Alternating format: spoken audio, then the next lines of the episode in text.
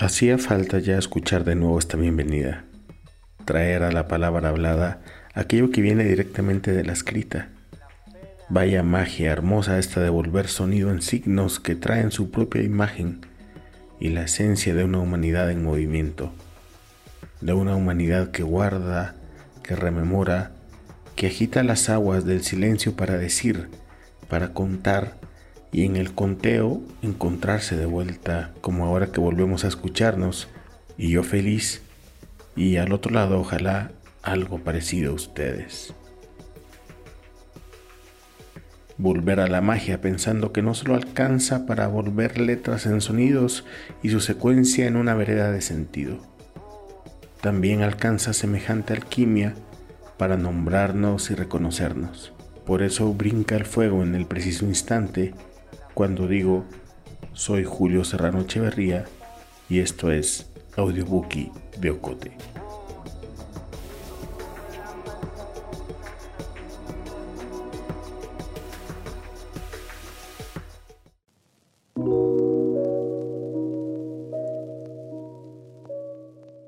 En esta edición vamos a hablar del reconocimiento de las palabras de la dedicación, del amor y cuidado con que un ser humano se entrega a este gesto simple y grandioso de la escritura, y de cómo otros seres humanos le otorgan un valor más allá del mero acto de volverse historia, esto es, un premio literal y literario. Para ello vamos a recordar a una de las voces más importantes de la literatura guatemalteca, Mario Monteforte Toledo Don Mario, como le dicen todavía quienes le conocieron, tenía además de una enorme disciplina, talento y filo literario, un generoso espíritu magisterial que seguimos agradeciendo. No temo en decirlo en primera persona del plural, porque de sus enseñanzas y espacios abiertos al intercambio y el reconocimiento nos seguimos y seguiremos beneficiando quienes amamos la literatura 111 años después del nacimiento del autor de novelas clave de nuestra literatura como Entre la piedra y la cruz, Donde acaban los caminos, o los libros de cuento La cueva sin quietud, Cuentos de derrota y esperanza, entre un largo listado de títulos que consolidan la bibliografía de un escritor que además fue diplomático, político fundamental durante los gobiernos revolucionarios, y por lo tanto un exiliado crítico y sensible durante 35 años. Décadas que no le impidieron regresar al final de su vida a abrir sus puertas a nuevas voces de la literatura, entre ellas la de un cercano lector y alumno suyo, amigo también claramente, José Luis Perdomo Orellana, Premio Nacional de Literatura 2020, un ave extraña que transita rigurosamente entre el periodismo, la literatura y la edición y quien rescató este autorretrato de don Mario que escucharemos a continuación.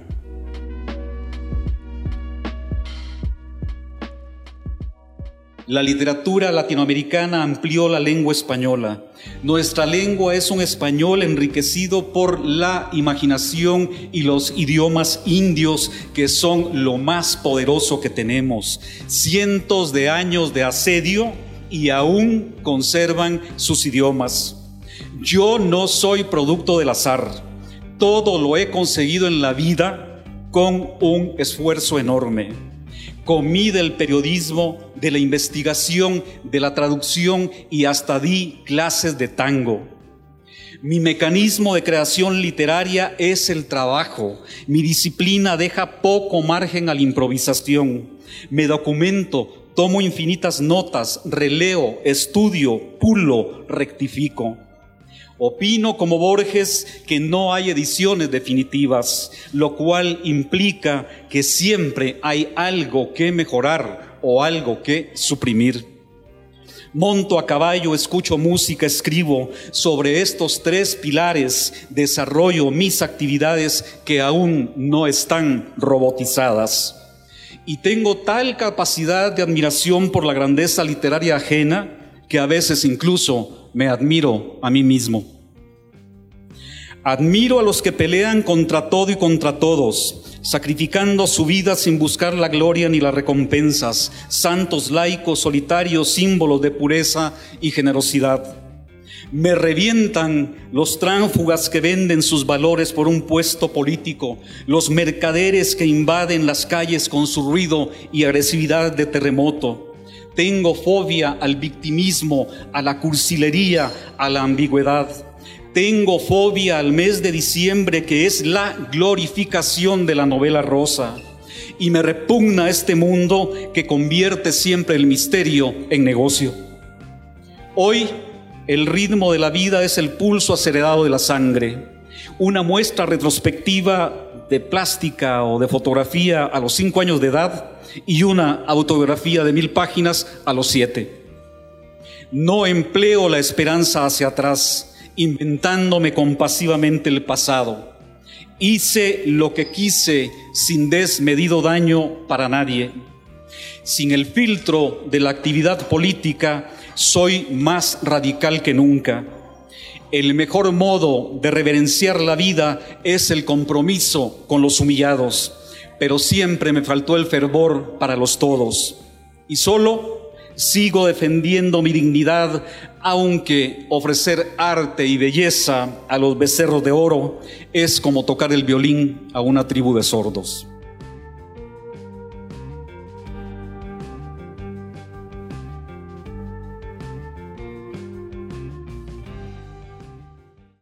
Este perfil que leyó Perdomo extraído del libro Mario Monteforte Toledo en Madrid, Conferencias y Grabaciones 1995-1999, fue parte de su alocución durante la ceremonia de entrega del Premio Centroamericano de Cuento Mario Monteforte Toledo 2022.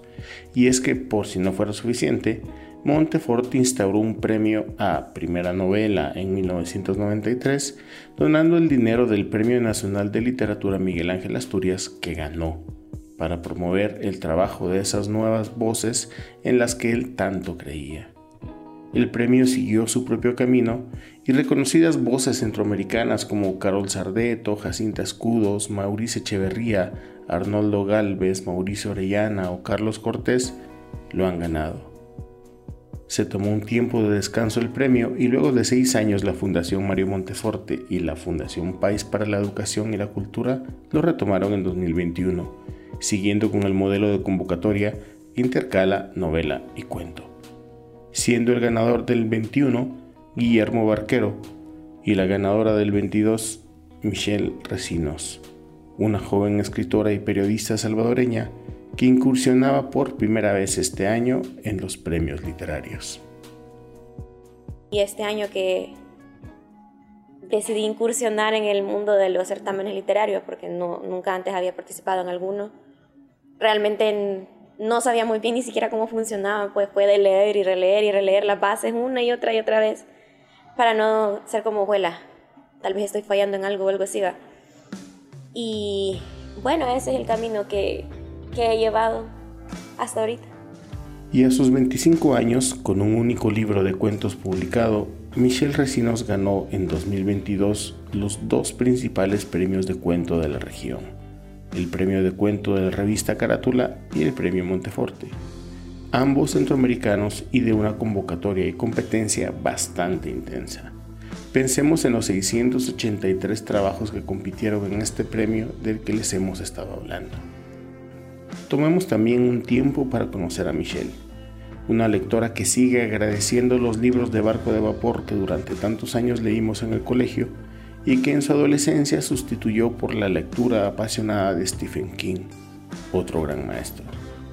Sin embargo, esta joven narradora de 25 años no venía precisamente de círculos y talleres de escritura, que suele ser común en práctica y en tiempo para quienes nos dedicamos a la literatura.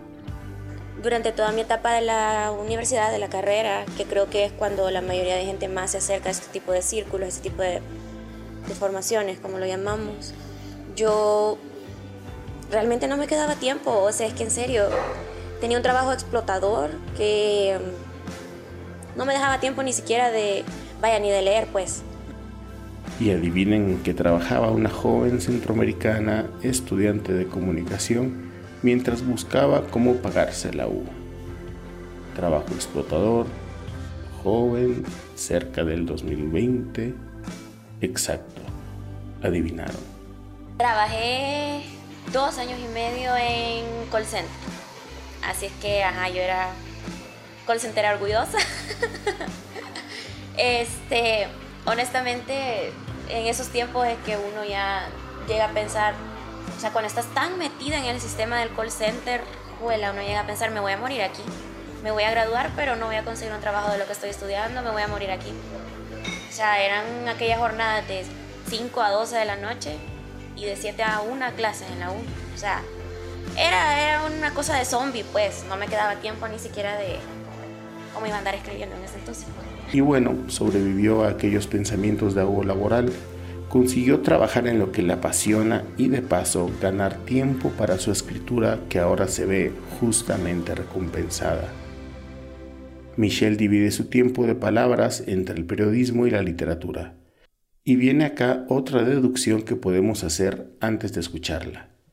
Michelle Recinos es periodista de investigación sobre temáticas relacionadas con ambiente, género, memoria histórica y bueno, 2 más 2 son 4 y en el actual régimen político salvadoreño no podía ser de otra manera. ¿Cómo es el contexto en el que estamos escribiendo, en el que estoy escribiendo, ya sea periodísticamente o literariamente? es hablar de un tiempo bien complejo. Em, y creo que la complejidad aquí viene desde el punto de vista en el que... A ver, ¿cómo explicarlo? Eh, creo que para nadie es un secreto que la situación política de El Salvador ahorita está complicada. Eh, estamos viviendo en, un régimen ya de dictadura. Eh, hay mucha gente que todavía se resiste a llamarlo dictadura porque no han visto periodistas muertos. Este, pero las constantes violaciones a la democracia, a los derechos humanos, los ataques a la prensa, este, eh, estamos en ese contexto, ¿no? Entonces, em, pareciera, y no sé, y esto es pura percepción personal, ya hablando desde el punto de vista de la producción literaria, que no nos queda tiempo de, pensar en qué estamos produciendo, ¿no? Eh, pareciera que la toda la coyuntura política, toda la coyuntura social es como un enorme tsunami que, o sea, viene y, arrasa con todo y se lleva todo y todos los ojos están puestos en la, en la coyuntura, que claro, es muy importante, pero no queda mucho, mucho espacio para eso. Entonces, eh, creo que sí, me, tocó escribir, existir de hecho, en un contexto bien, bien complicado y, bien tenso. Em, y eso, pero creo que de una u otra forma lo chivo, sin decir, o sea, chivo como en el sentido de, de lo que quizás estoy haciendo bien.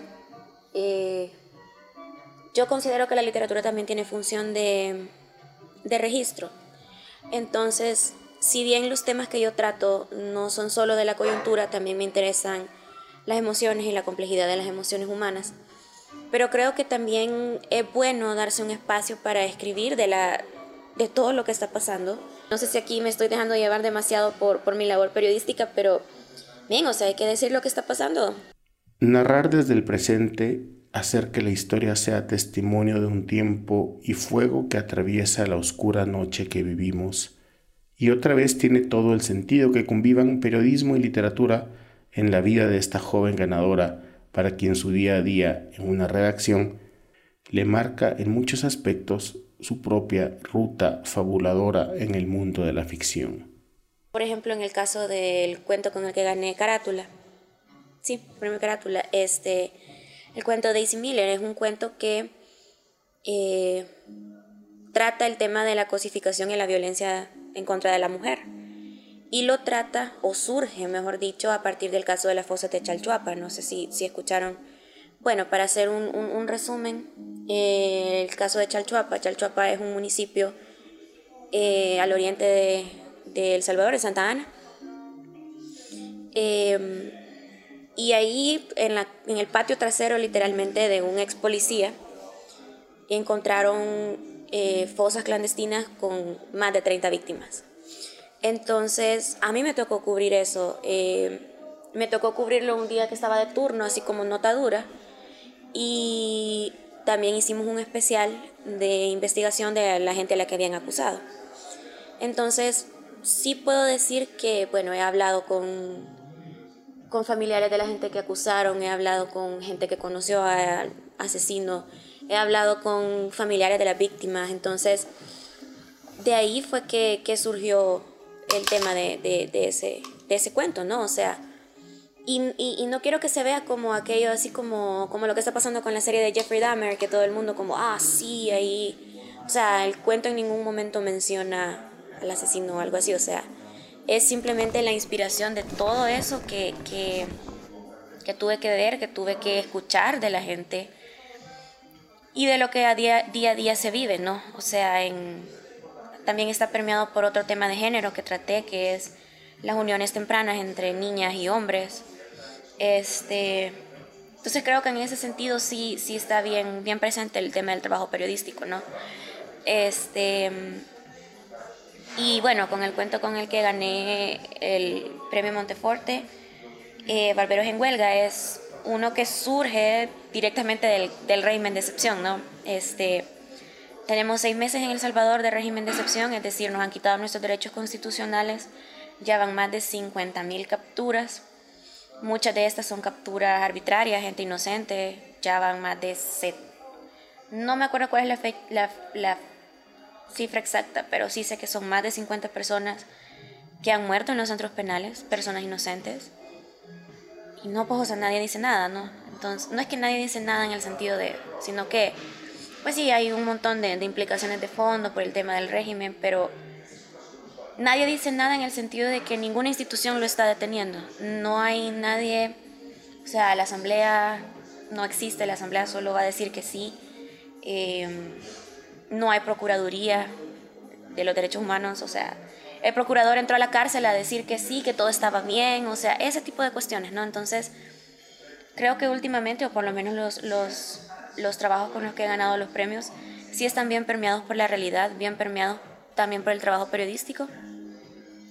Y creo que, por lo menos yo, sí siento que sí cumplí con la función esta de querer dejar un registro de lo que estaba pasando, o sea, así quizá dentro de 50 años si es que El Salvador sigue existiendo en 50 años o, en el tiempo que, que, digamos, en el futuro, la gente puede leerlo y decir, hey, así como nosotros leemos, ¿qué? Eh, a los escritores de la guerra y decir, ojalá estas cosas estaban pasando realmente, ¿no? Entonces, por ahí. Y creo que me parece súper chivo, por lo menos, que hayan sido los, ganadores de los premios, porque me parece que es una buena oportunidad de que la gente, por lo menos en la región pueda poner los ojos en El Salvador.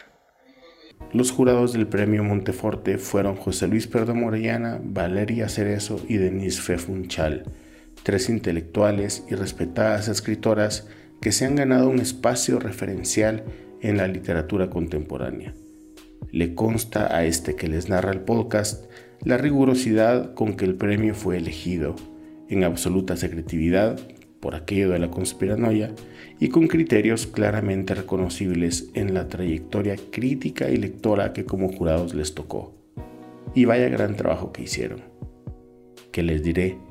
Yo acá me pongo subjetivo y emocional al celebrar, además de los factores literarios, lo humano que implica el reconocimiento de una joven, mujer, periodista, con el agravante de ser salvadoreña, como diría su compatriota poeta, en un momento oscuro para las palabras de una región que hace honor a una tradición de dictaduras y regímenes totalitarios marcados por la violencia y el sinsentido.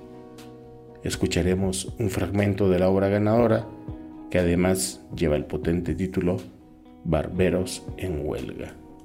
Por eso queremos cerrar este audiobook escuchando a otra de sus ganadoras, una gran escritora y persona que no siempre coinciden estos elementos, Carol Sardeto, quien ganara en 2004 el premio de novela Mario Monteforte Toledo con su libro Compasión Absoluta, una novela referencial del siglo XXI y que sigue circulando en la edición de FIG Editores. Escuchamos a continuación de su voz un fragmento seleccionado por Carol para conectar en algo tan sencillo como un corte de cabello las historias y tiempos de dos ganadoras del premio y de este audiobuki que trajimos para ustedes. Día 8. Desde ayer, una tanqueta se mantiene parqueada en la intersección de la avenida Amapola y la calle Rosario. Ahí donde antes se ponía don Amadeo a vender minutas. Otra vez estuvo soleado. Hace un poquito más de calor que ayer. Día 10. ¿Dónde he visto ese corte mierda antes? Pensé cuando vi al hijo de la niña Mirna contando las monedas para darme cambio. Ah, es el mismo que anda Cabrita Elena, va y el mismo que anda el hijo de Cleo, el hermano de Mario, Chito, el vigilante de los almendros y un par de cobradores de la 42. Qué corte más mierda, pensé. Pero pues sí, cada quien hace lo que le ronque el culo con su pelo, va. Al menos eso, nuestro cuerpo todavía lo podemos controlar. Día 12. Anoche no dormí nada. La vecina Elena despertó a todos en el pasaje con sus chillidos. Vieja para joder. Era la una. Yo había visto que varios soldados estaban entrando al pasaje. Apagué las luces y eché llave. Total, yo nada debo. A dormir me iba cuando la Elena iba chille y chille por la calle. Me asomé a la ventana. Dos soldados se llevaban a Marvin, el hijo. Casi que arrastrado lo hicieron. Pobre man. La Elena iba gritando que alguien saliera, que le ayudaran a convencer a los soldados de que Marvin era panificador. Y sí, en efecto, el bicho trabajaba con don Paco. La única barbaridad que había hecho en su vida fue dejar embarazada a la Jenny. Todos lo sabíamos en la colonia, pero nadie salió a decirlo. Es que aquí bien sabemos que los soldados no son de hablar. Me quedé a eso de las 2 de la mañana, cuando el último chucho dejó de ladrar. Hoy la colonia amaneció igual. Solo faltaba la Elena y la gente afuera de sus casas. Día 15. Hoy fui a cortarme el pelo. Tenía casi dos meses de no ir. Fui donde el chino, donde voy desde que tenía 15. Cuando llegué, el propio chino le estaba cortando el pelo a un niño, al ras. No lo rapó porque quizá le tuvo piedad. El niño tenía lágrimas en los ojos y moqueaba. Yo quería ese, le dijo el niño a la mamá cuando el chino lo bajó de la silla para cortar pelo. Señaló una foto de los cortes de pelo de referencia que había en la barbería. Era un mohicano. Como el del cabrita Lena, le dijo el niño con voz lastimera, sobándose la cabeza casi calva. La madre le dejó ir una bofetada que de seguro le dolió a ella también. Dejó dos monedas sobre la mesa, no esperó el cambio. El chino meneó la cabeza con una sonrisa y me invitó a sentarme en la silla. Me preguntó si iba a querer el corte del cabrita Lena. Él también lo andaba.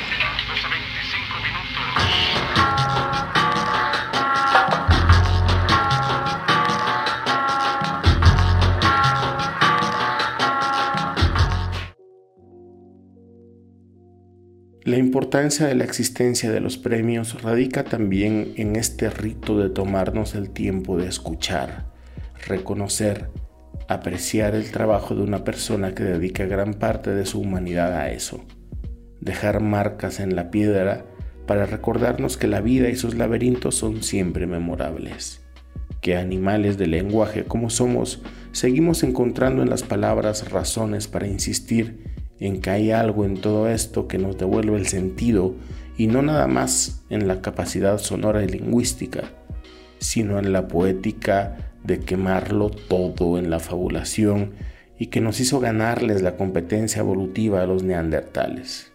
Por eso queremos cerrar este audiobuki escuchando a otra de sus ganadoras, una gran escritora y persona que no siempre coincide en estos elementos, Carol Sardeto quien ganara en 2004 el premio de novela Mario Montefort de Toledo con su libro Compasión Absoluta, una novela referencial del siglo XXI y que sigue circulando en la edición de FIG Editores. Escuchamos a continuación de su voz un fragmento seleccionado por Carol para conectar en algo tan sencillo como un corte de cabello las historias y tiempos de dos ganadoras del premio y de este audiobuki que trajimos para ustedes. Los volcanes fue lo primero que vi esa madrugada desde la ventanilla empañada del avión. Las puntas de los conos perfectos salían a respirar por encima del encierro difuso de las nubes.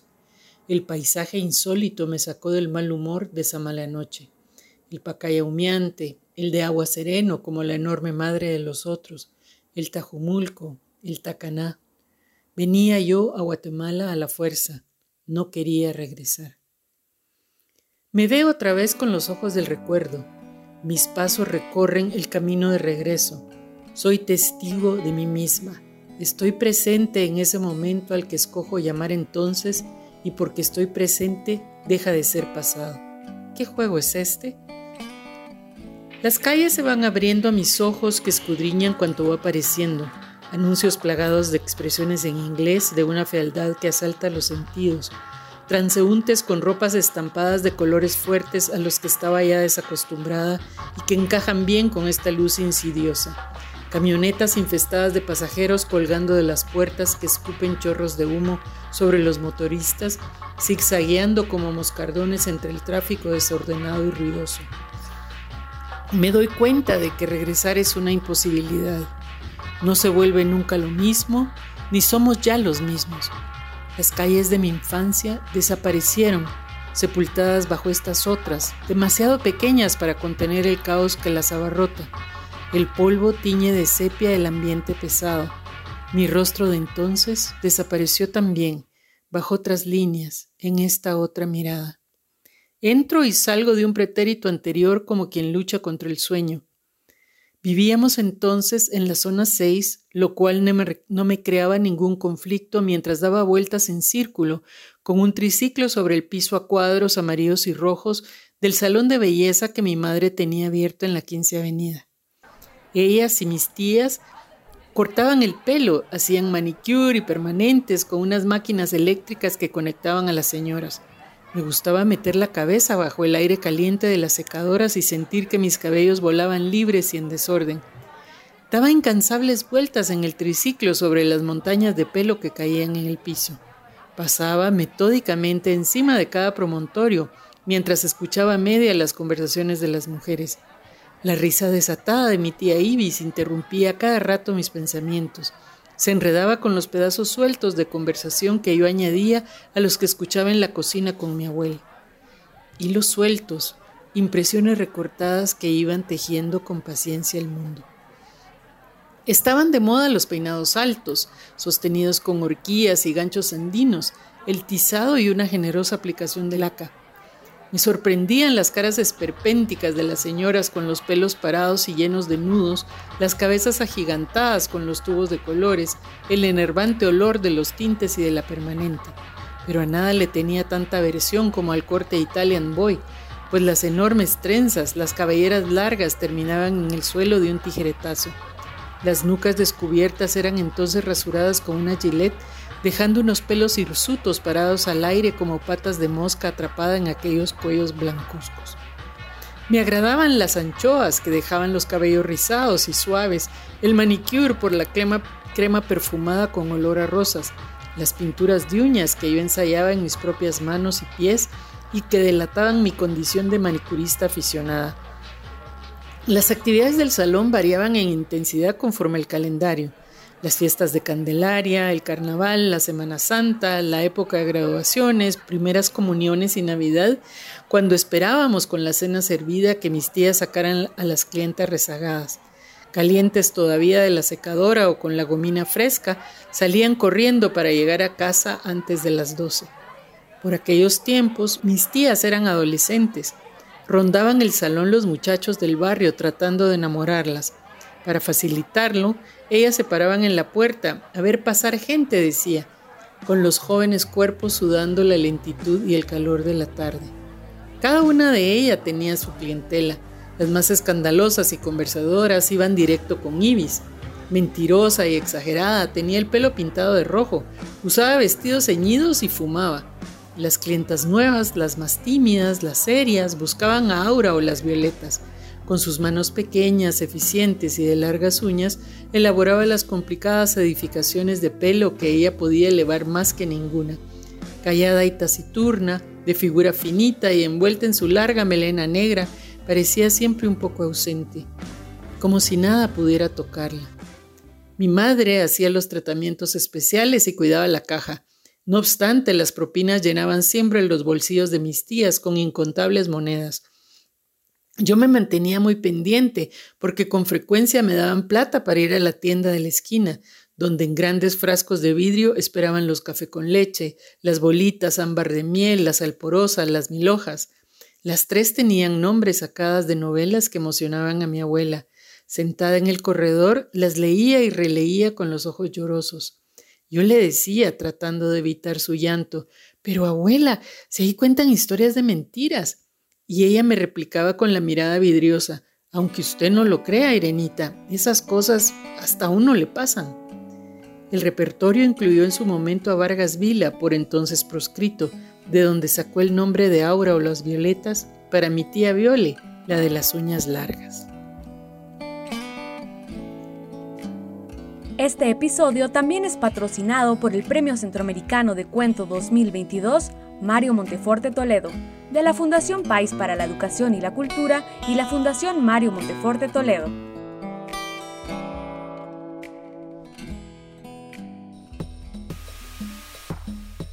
Terminamos por ahora, pero vienen muchas más lecturas por escuchar.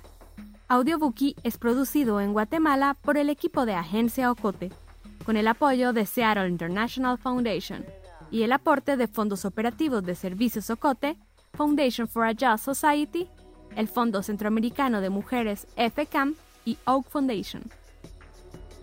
Coordinación, Julio Serrano Echeverría. Música original, Juan Carlos Barrios. No olvides seguirnos en las redes sociales. Somos Agencia Ocote y experimenta nuestra página web www.agenciaocote.com para otras historias en otros formatos.